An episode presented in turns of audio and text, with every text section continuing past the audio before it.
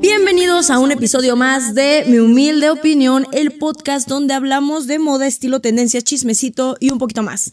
El podcast de hoy me emociona bastante porque les voy a contar una pregunta que me hacen muchísimo en redes, que siempre está como que la duda, en la que siempre surgen muchísimas preguntas para que ustedes también puedan desarrollar su estilo, y es quiénes son mis fashion icons y cuáles son las referencias de moda y de estilo para poder llegar a tener un estilo propio, de dónde me inspiro, de dónde agarro cosas para poder desarrollar.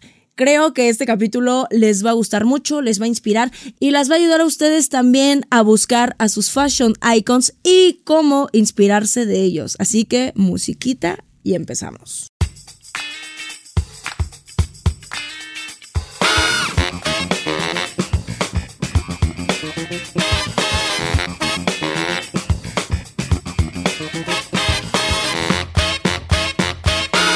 Muy bien, Amix. Como ya lo hablamos en el primer capítulo de toda esta aventura del podcast, cómo desarrollar tu estilo, pues es muy importante tener tus referencias, tus fashion icons. Es muy importante saber quién eres a través de la historia, a través de la música, a través del arte, a través de tus vivencias, de tu cultura, de tu familia, de tu colonia. Eres todo eso que eres desde que naciste. Así de fácil, ¿no? Pero es evidente que hay personas que nos inspiran un poquito más que cualquier cosa mundana que nos podamos encontrar en nuestras colonias, en nuestros barrios pobres. Hay personas que marcan una diferencia, que hacen un antes y un después en nuestra mente, en nuestro corazón, en nuestra sensibilidad y por supuesto en nuestro estilo. Yo creo que las referencias inician desde que abrimos el closet a lo mejor de nuestras mamás, de nuestras abuelas. Aquí debo de confesar algo, aquí yo les voy a contar algo como siempre adentrándose un poco más a mi vida personal, porque bueno, pues, amigos cercanos, compas, sobre todo los que escuchan el podcast, Voy a ser muy sincera y ahorita mis referencias femeninas a lo mejor no les va a gustar lo que voy a decir. Pobre, pobre, pobre. Yo siempre pienso como pobre de mi mamá, siempre le tocan los trancazos. Pobre de mi jefa. Este, jefa, hasta allá eh, yo te mando un saludo. Pero vamos, mi madre no era muy fashionista. Nunca fue como muy estilosa realmente. Nunca tuvo como ese closet en el que abres y juegas y te emocionas y te impactas por lo que está ahí adentro. No, eso sí, le gustaban mucho los accesorios. Ahí, ahí ya empieza una referencia en mi vida. Estilísticamente hablando, mi mamá no era muy estilosa, pero siempre le gustaron un chingo los accesorios y eso era algo que a mí, uff, me maravillaba. Le gustaban justamente los accesorios y los zapatos. Ahorita que me acuerdo, porque tenía un chorro, un chorro, un chorro de zapatos. Y ahora no sale de sus flexi. Ay, moderna, no, no puede ser. Yo cada vez que le veo los flexi, el otro día me probé unos y dije, dije, no me los voy a comprar. Nunca me voy a caer los flexi o por lo menos no de aquí a unos 25, 30 años, porque ya voy a renunciar acá al taconazo este, por andar cómoda con los flexi. Pero mi mamá tenía muchos zapatos y de todos los colores, de todos los sabores, de todos los tamaños y además lo manejaba bien la señora, el taconazo. Una vez me acuerdo un novio de la prepa, un idiota, para que no nos vamos a engañar, pero me dijo algo muy cierto, una frase que se me quedó muy clavada y era, los tacones se tratan de actitud, no de aptitud. Y yo, ah, con el tiempo lo entendí. Y claro, porque puede ser que seas la más Bambi para caminar los tacones, pero si tú te paras, mira, erguida, frente en alto y de verdad te sientes la más poderosa, de verdad que con mucha más rapidez le vas agarrando el paso al tacón. Eso yo se los aseguro. Nada más es cuestión de muchísima actitud. Pero bueno. Mi mamá le gustaban mucho los accesorios y creo que en esa parte eso sí lo fui desarrollando. Yo creo que gracias a ella fue mi primera referencia porque a mí me encantaba abrir sus joyeros, sacar todo, ver, analizarlo, o sea, tocarlo, probármelo. Listo primera referencia y que hoy en día soy adicta a los accesorios. Amo todo lo que son, sobre todo aretes, collares. Apenas me estoy acostumbrando a los anillos, como ven, quien lo esté viendo en YouTube. Y ahorita les cuento, no traigo ni un anillo ni una pulsera porque todavía no, como que siempre me están estorbando, no sé, siento que choco, siento que, pero sí quiero empezar a usarlos. Luego, mi abue, el hermano de mi abue tampoco, no, ya, ya, ya, ya ya se sabe un poco esta historia. Aquí no, no quiero ni dramatizar, ni, ni victimizar, ni la situación, ni nada de lo que fue, ¿no? Pero pues vamos, no había el billete, no había la situación económica para que eh, por lo menos mis figuras femeninas pudieran estar a la moda, en tendencia, ¿no? Siempre recurrieron a la ropa que las señoras eh, de las casas en las que trabajaba mi abue le regalaban, ¿no? Siempre se vieron superditados a, pues, las cosas que les regalaban, ¿no? Los demás más este, a, la ropa de segunda mano, ¿no? Esta parte, la ropa de segunda mano. Eso es lo que yo soy desde que soy una bebé, o sea, yo creo que no tenía ni memoria, yo creo que ni me acuerdo, recibí toda la ropa heredada de las niñas de las casas en las que mi abue trabajaba, primas, de donde viniera, pues de ahí llegaba mi ropa, ¿no? Yo tengo honestamente pocas memorias de haber ido a una tienda o un centro comercial. No, o sea, eso como que ya después, ya de ya mayor, nueve, a lo mejor ocho años ya a lo mejor y eso era como de vez en cuando.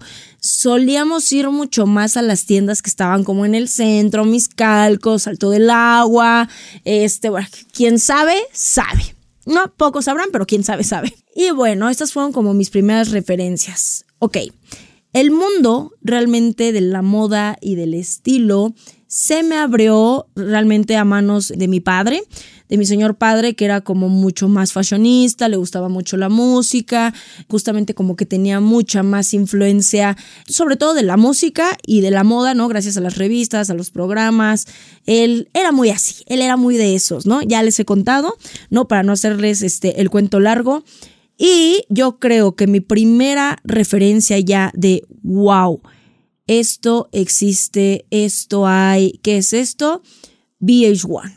Ahí se los dejo. O sea, el canal VH1 y MTV que todavía me tocó un buen momento donde pasaban videos de música, donde pasaban como los clásicos, donde pasaban, vamos, todo lo bueno de la música. Ahí se me abrió el mundo.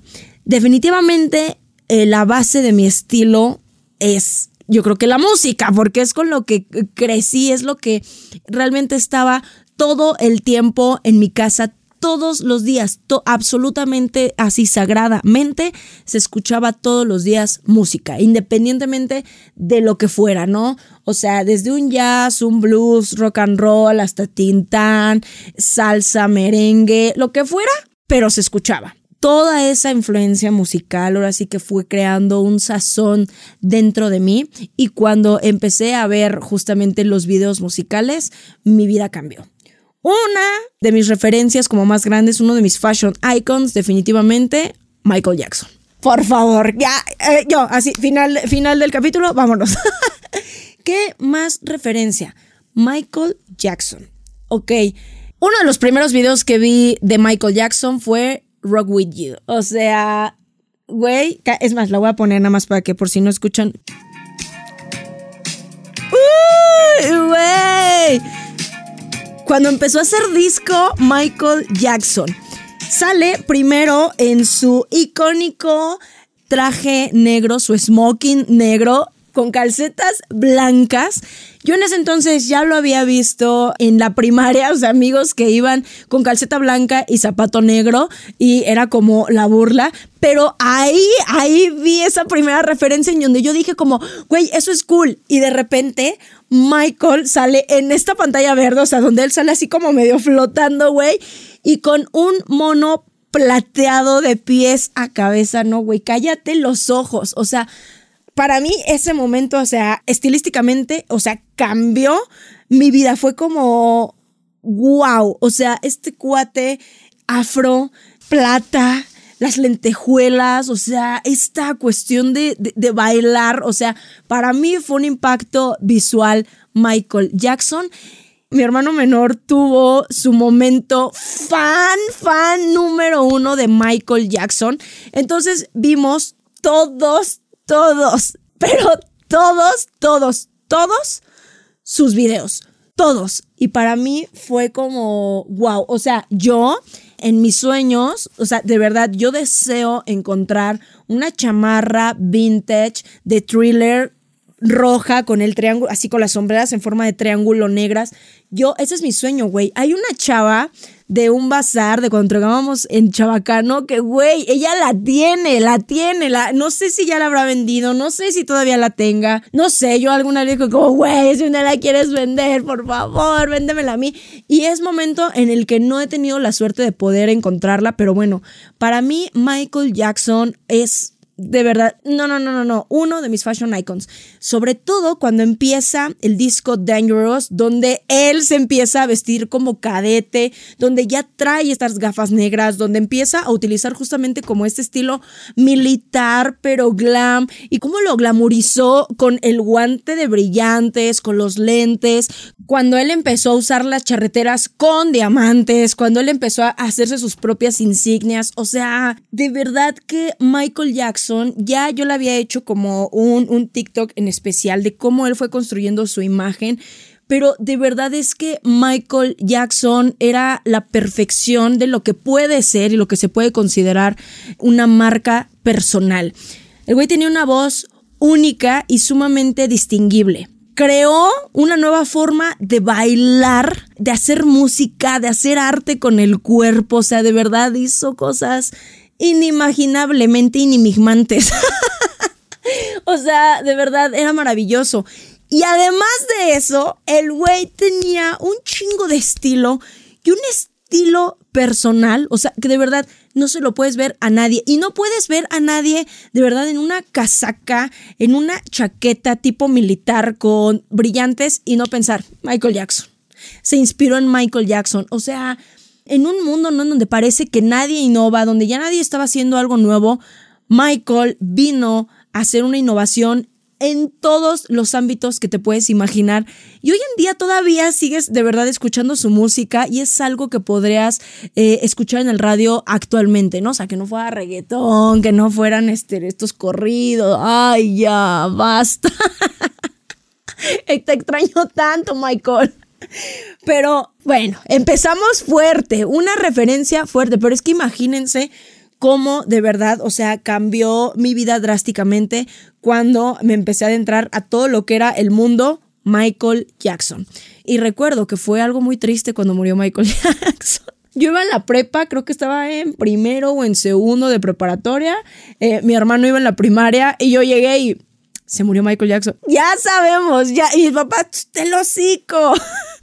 Porque mi hermano, bueno, un mar de lágrimas, un mar de lágrimas, el pobre, porque Michael Jackson había muerto y claro, ¿no? Fue un impacto como impresionante, pero bueno, al menos su legado y su gran estilo siempre van a continuar vivos en nuestros corazones y en nuestros estilos. Muy bien, eso fue un poco, como les digo, cuando yo estaba en eh, secundaria, prepa, yo ya desde la primaria pues había escuchado como mucha música y todo, pero todavía no, no veía como, digamos que este concepto estilístico, ¿no? Que yo podía desarrollar, ¿no? A través como de la ropa, ta, ta, ta, ta, tal.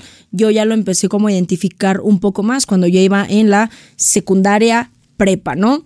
En la secundaria quise ser emo, güey, quise ser emo, pero a mi papá no me dejó. Porque estaba esta loca idea, ¿se acuerdan de que los emos éramos banda? Éramos, yo, yo en mi corazón lo era. este, de que eran vándalos, de que se juntaban allí en la glorieta de insurgentes. Es que en ese entonces los emos tenían mala reputación, de que eran deprimidos, de que se cortaban las venas, no que era una moda, que se querían desuscribir de la vida todo el tiempo, de que eran problemáticos, de que eran vándalos y luego esta cuestión de que iban y se juntaban en la glorieta de insurgentes y los emo contra los punks. Ay, güey, qué buen momento para estar vivo. Qué gran momento para ser adolescente, honestamente, ¿eh? ¿Eh? La, neta, la neta. Entonces mi papá como que no me quería dejar ser, ser emo, pero aún así el señor me ayudó a entubar unos pantalones que yo tenía con mucho stretch y, uy, no, bueno, los usé hasta que se me rompieron, o sea, así les digo, ¿no? Pero fue la primera vez en la que yo empecé a jugar con mi identidad, en la que yo empezaba como a decir, oigan, güey, me acabo de dar cuenta que como siempre ya di un brinco de la prepa a la primaria, luego a la secundaria y después voy a regresar otra vez a la prepa. Ni modo, ni modo, güey. Ustedes ya saben cómo soy y estos brincos este, en el tiempo pasan, pero ustedes ya saben. Ahorita estamos en qué tiempo? La secundaria, cuando quiero ser emo. pero sí me acuerdo perfectamente de cómo yo quería empezar ya a desarrollar mi identidad. Siento que ya, que sí es algo muy de la secundaria porque en la secundaria ya tienes mucha más conciencia de qué te gusta musicalmente, ya hay mucha más conciencia de los grupitos a los que perteneces, ya tu cuerpo se está transformando, ya también empiezas a entrar como en esta cuestión hormonal, bla, bla, bla. Entonces siento que ahí sí ya empieza como este análisis y desarrollo de tu estilo propio. Yo ahí definitivamente recuerdo sentirme como muy confundida, pero definitivamente decir, yo me identifico con los emo porque es la música que me gusta, es lo que me atrae, ¿no? Y yo ya traía un feedback además de los Ramones, Billy Idol, este, The Beatles, o sea, toda esta referencia musical que me hacía ser yo, ¿no? Entonces, evidentemente, pues tuve más inclinaciones hacia esta eh, moda mucho más rock, indie, emo, ¿no? Como le quieran ustedes llamar, de principios de los 2000, ¿no? La verdad es que me gustaba mucho Avril Lavigne, o sea, ay, no, Pánica de Disco, güey, no lo pude ir a ver, mi, mi papá no me quiso llevar, ay, no, no, no, no, no, de verdad, esa sí fue trauma, trauma de la niña güey. No, que no me hayan dejado ir a ver a Pánica de Disco. Ay, no, no, no. Fallout Boy, My Chemical Romance. Ay, no, no. Recordaréis vivir. Pero bueno, Pasó ese, ese momento y todavía ahí, pues no, yo no definía y además yo siempre he tenido como esta cuestión como más ruda, como más rockera. La verdad es que empecé a jugar con mi feminidad, con mi sensualidad hace unos pocos años. E, es más, yo creo que hace un par de meses, Amix, o sea, porque realmente como que, no sé, en ese tiempo yo me sentía de una manera diferente. X. Volvemos a pasar a la prepa, donde ya como que sabes un poquito más quién eres. Ay, güey, sí, sabes quién eres. No mames, güey, estamos bien pendejos en la prepa. O sea, que vamos a saber. Por supuesto que no sabía ni quién chingados era, ni qué rayos quería de la vida, ni nada. Yo ahí sí me la pasaba vistiendo con lo que cayera, pero ya tenía más poder de elección. Seguía yendo a la paca, o sea, güey, cuando llegó aquí Bershka, Pull&Bear y todas estas cosas, era caro. Era caro. Y yo me acuerdo que además mis compañeritos con lo que les daban de prepa así, iban y se compraban este su ropa, pues a pool, a Bershka y como que de vez en cuando traían. Y además en la prepa era muy esto de que si había una, una prenda que te gustara, y eso pasaba con todos mis compañeros, ¿no? O sea, no sé, Jorgito, el de hasta atrás, ¿no? Tenía una chamarra capitoneada negra que le encantaba, no sé por alguna razón cómo se le veía, y la usaba diario todo el fucking ciclo escolar. Así estuviéramos a 30 grados afuera, él traía su pinche chamarrita. Y estaban otro tipo de chicas que sí se arreglaban más, que sí como que se iban de compras, que sí, pero generalmente en la prepa como que todo el mundo tenía las piezas que les gustaban y se las iban reciclando constantemente. Yo me acuerdo que en ese entonces sí yo ya quería empezar como a experimentar, ya empezaba a hacer como combinaciones a lo mejor entre unos Nike Dunk y una camisa que me había encontrado en la paca y todo eso, pero tampoco no decía abiertamente como, ay, fui a la paca a comprarme tal porque todavía no estaba como que muy cool, aunque yo de repente sí como que me valía en el tianguis y así como que la cara de ¿eh? ¿What? Pero pues miren, a mí como siempre he sido bien vale madres, pues yo decía, pues mira, tú no me la pagas, pues no me importa lo que opines. Pero sí había como esta situación siempre, siempre, siempre de ser un poco más femenina. Deberías de ser, siempre deberías ser como mujer. Sí, estando dentro de estas expectativas de la gente y de cómo te venden en redes sociales. En ese entonces el boom era RBD, y Gossip Girl. Uf, güey. Yo vi Gossip Girl ya cuando ya, o sea, no mames, güey, como a mis 23 años. Pero Gossip Girl estaba cuando yo iba en la prepa, o sea, en su boom.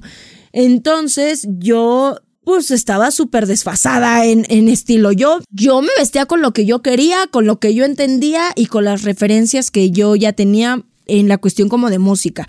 Pero las personas en ese entonces me veían un poco desfasada y yo, ay, ni modo. Ya después entendí por qué, porque ya después cuando vi Gossip Girl eh, entendí varias cosas. Y tampoco no es como que tuvieran, uy, no, hombre, la moda más avanzada del mundo, ¿eh? Honestamente hablando. O sea, en cuestión de estilos y ya después vamos a hablar de series, ¿no? Eh, y qué pienso justamente de sus vestuarios, de sus estilos.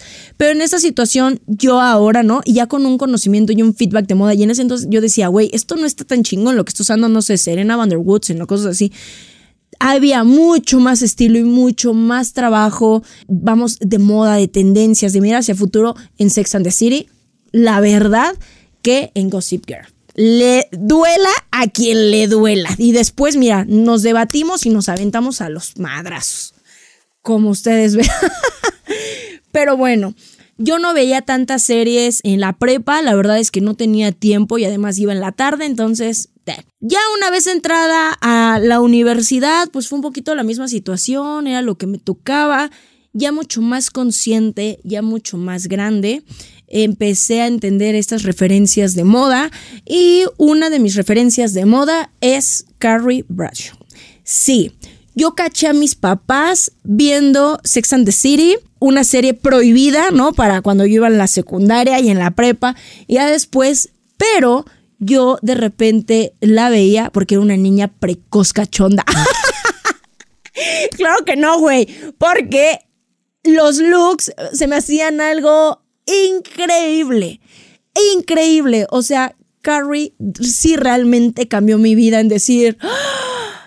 Dios mío, o sea, puede ser esta mujer, o sea, con este... Ya después vi que estaba medio volada la serie y la chica, pues no sé dónde le daba tanto billete para tener tanto diseñador, tanto de marca, pero en cuestión de referencia de estilo, para mí los estilismos que vi en ese momento eran una cosa que a mí, wow, realmente me volaron la cabeza porque había muchas cosas que yo veía en la paca, que yo veía en el tianguis, que yo incluso podía tener en mi armario y cómo lo combinaba Carrie, o bueno, vamos, en este caso, que ya sabemos que la fashion stylist que está detrás de la imagen de Carrie, pues es Patricia Field, pero vamos, en ese momento Carrie, como Carrie, para mí era increíble fue realmente maravilloso ese intro donde ella sale con este tutú. O sea, y ahorita, güey, cómo está de moda el ballerina core. O sea, y que quieren silenciar como la secuencia de Sex and the City porque ellas ya están grandes, ellas ya están ancianas.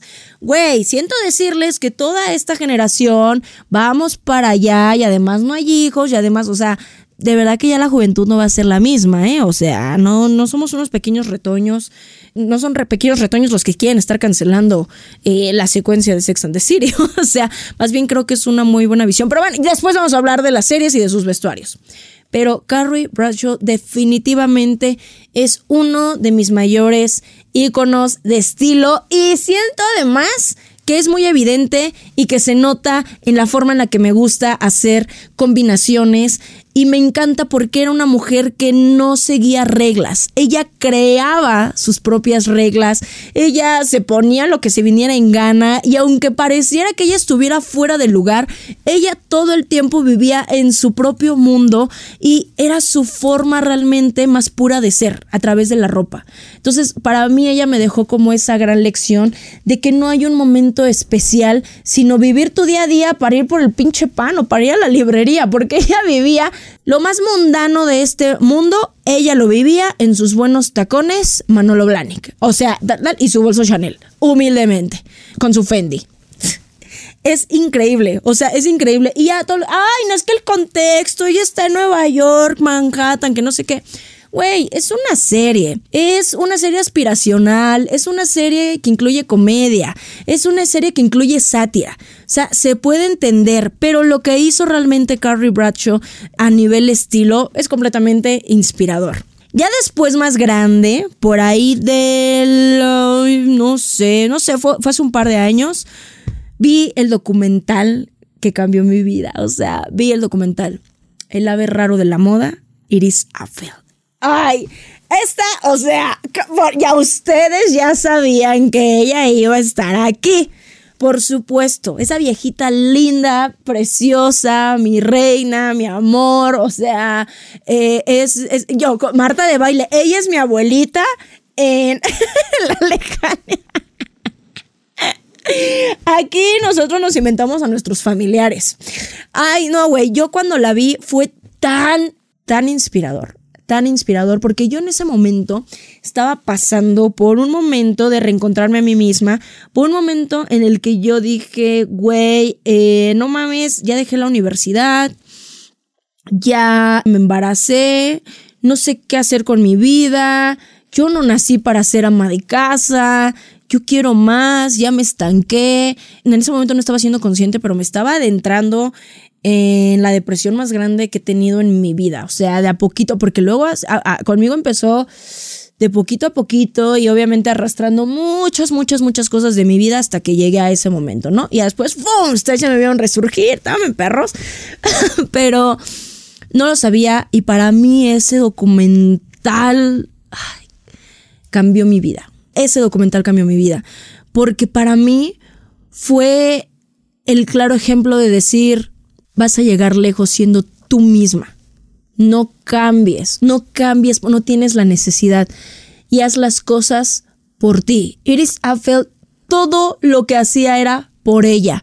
Todo lo que compraba era para ella y por puro gusto. Y como dice, ¿no? En una de sus entrevistas, ¿no? Mencionaba que ella realmente hizo un closet muy bonito y muy interesante porque todo le salía bien barato, podía comprar en montones porque como eran cosas que no estaban en tendencia, desarrolló tanto su estilo propio como lo hizo de manera económica.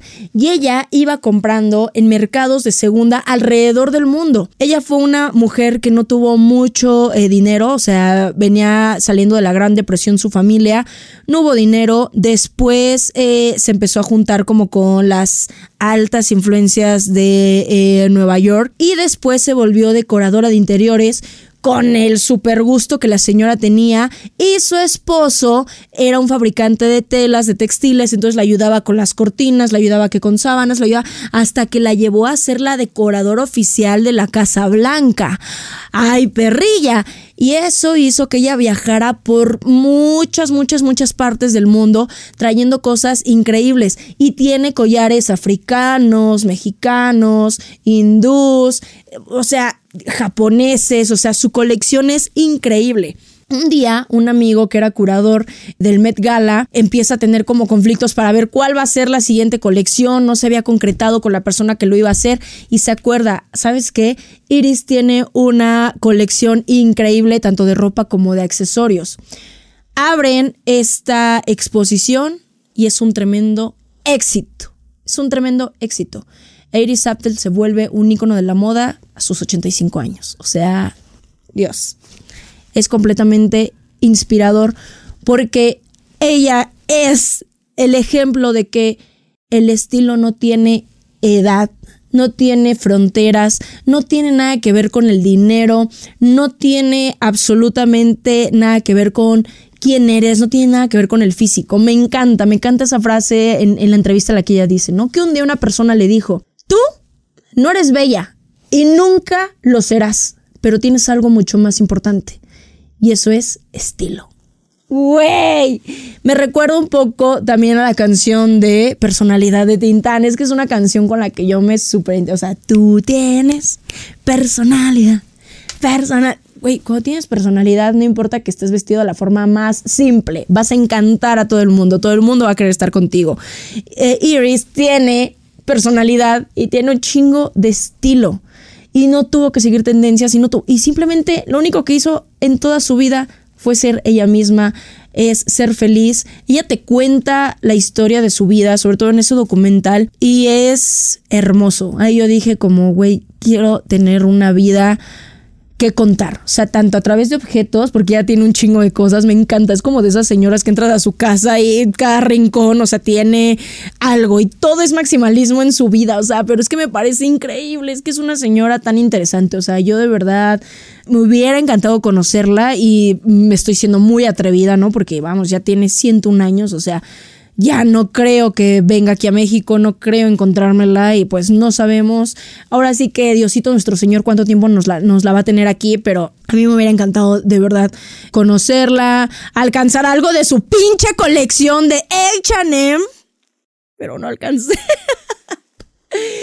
es alguien a quien admiro muchísimo en cuestión de estilo, en quien admiro mucho en cómo ha vivido la vida y en que me enseñó, no sé, o sea, mucho es poquito. que simplemente te puedes dejar llevar, que puedes ser tú mismo y que le pongas más. Ponga el aguacate al look, ponga el aguacate al look. Y eso se me hizo algo maravilloso de ella, que realmente es una persona que jamás tuvo miedo a ser ella misma.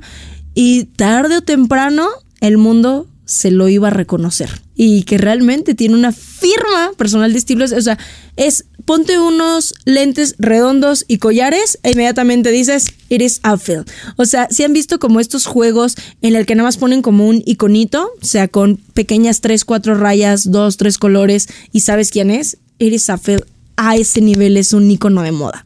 Y no cualquiera como Michael Jackson. O sea, no cualquiera. Muy bien. Ya más adelante y hace poco, uno de mis grandes iconos de estilo y que para mí fue algo brutal, o sea, y ya había tenido referencias musicales y como que de repente regresó a mí y como que de repente se me volvió a aparecer de nuevo al buscar referencias, al buscar investigaciones, es Grace Jones. ¡Wow! Grace Jones es una mujer que nunca tuvo miedo a mostrar como esta parte masculina. ¿Saben? Yo muchas veces peleaba justamente con esta parte en la que muchas personas tenían quejas, o sea, y no entendía por qué, porque mi actitud, mi energía puede ser algo masculina. ¿Qué es la energía masculina? ¿Qué es la energía femenina, no? Pero bueno, siempre me vi rodeada de ofensas como si soy lesbiana, marimacha, machorra, este, estas cuestiones, por, pues sí, por tener una actitud mucho más ruda. Mi voz es bastante contundente, intensa. ¿No? Y, y, además soy una persona como muy firme, con mucho carácter, pero es como que digo, güey, ¿por qué es simplemente hacen la referencia a que solo un hombre puede ser fuerte y con carácter e intenso? Y él en este caso se puede decir un digno líder, pero una mujer es una loca y es una histérica, ¿no? O es una machorra. O sea, ¿por qué no? Pero bueno, entonces mucho tiempo de mi vida yo peleé como con esto y quería compensarlo a veces con mi vestimenta, pero güey, siempre me terminaba ganando como esta forma un poco más intensa de ser. Entonces, bueno, ¿no? Conforme fui adentrándome a, a, buscar tanto mi feminidad como mi sensualidad, como mi sex appeal, esta parte, ¿no? Que a veces como cuesta salir de nosotros, dentro de esas referencias que yo ya había visto en películas, que yo ya había visto en videos musicales, vuelve a regresar Grace Jones y la veo de una manera completamente diferente y dije, nunca tuvo miedo ella de mostrar esta masculinidad, de mostrarse andrógina y decir, yo no tengo obviamente para nada un look andrógino, de hecho creo que me veo mucho más girly femenina que personas que tienen un estilo mucho más andrógino, pero era la fuerza que ella denotaba, la seguridad, la ves en entrevistas, y es, le valía completamente madres el mundo. Y dije, me encanta el día que yo quiero usar traje sastre y hacerme un wet look y sacar este lado como más masculino, ya no voy a tener miedo, ya no voy a tener que pedir disculpas y ya no voy a sentirme mal. Y yo sé lo que soy. Yo sé dónde está mi feminidad, yo sé eh, cómo es mi sexualidad, yo sé qué es lo que soy, ¿no? Y no tiene absolutamente nada que ver ni con mi voz, ni con mi forma de ser, o sea, nada. Entonces, Grace Jones me encanta el poder que le da con las sombreras, el poder que le da con estas líneas bien rectas, con este dramatismo, esta sensualidad justamente y empecé a jugar como un poco más con eso.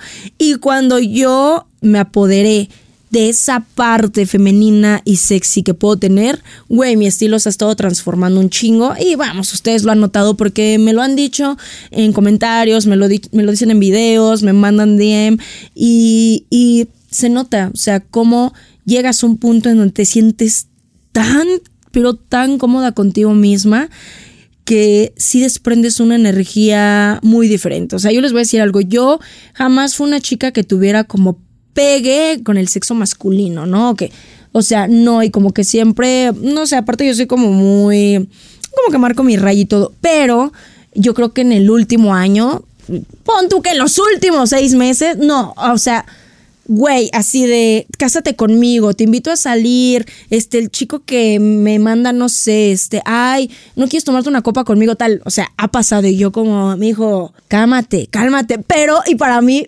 fue, fue intenso recibir esta parte, ¿no? Y, y, tal, y, y decir, ok, Ale, o sea, te estás transformando en, en, esta mujer que tú eres, en esta parte. Y estos iconos femeninos me ayudaron a, a encontrarlo, o sea, realmente.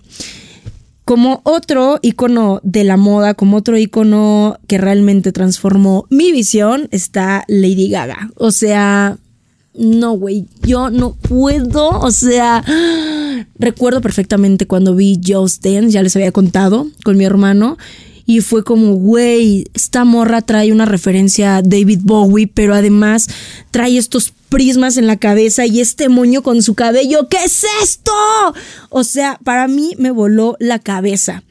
Y cuando empiezo a hacer esta mancuerna con Alexander McQueen, en, la, el que yo ya tenía un feedback de lo que hacía él como diseñador, para mí fue como, güey, diosa del Olimpo. O sea, wow cuando empezó a llevar los Alien Shoes, cuando empezó a utilizar la colección Atlantis que hizo Alexander McQueen, para mí ella ya llegó al otro nivel. Ahorita mucha gente se queja, no, con Lady Gaga ya no es lo mismo, güey, la gente madura, la gente crece, ahorita ella tiene, eh, se va más como al, al, Hollywood glam, pero güey, aún así lo hace con pinches tacones de teibolera, o sea, de 35 centímetros se ve cabrona. Y aún así todavía la arriesga con cortes, con el dramatismo.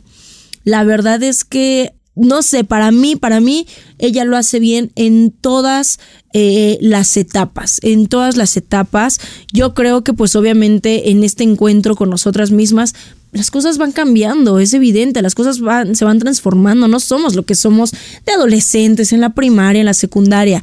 Son etapas y siento que justamente la ropa se va transformando también con nosotros en estas etapas y además creo que es muy importante y muy sano hacerlo pienso yo. Pero Lady Gaga cambió también como mi adolescencia, le dio color, le dio dramatismo, le dio como mucha sensibilidad a esta parte de la imagen y me dio como esta parte de analizar a más profundidad lo que pasaba en los videos musicales y el porqué de cierto vestuario, de ciertas estrofas, significados mucho más profundos de lo que era la ropa. Y entonces eso también, ¿no? En cuestión estilística y ahora que soy fashion stylist, pues te da un feedback bien interesante y bien importante para empezar a crear conceptos mucho más concretos y desarrollarlos de una manera cause alguna emoción.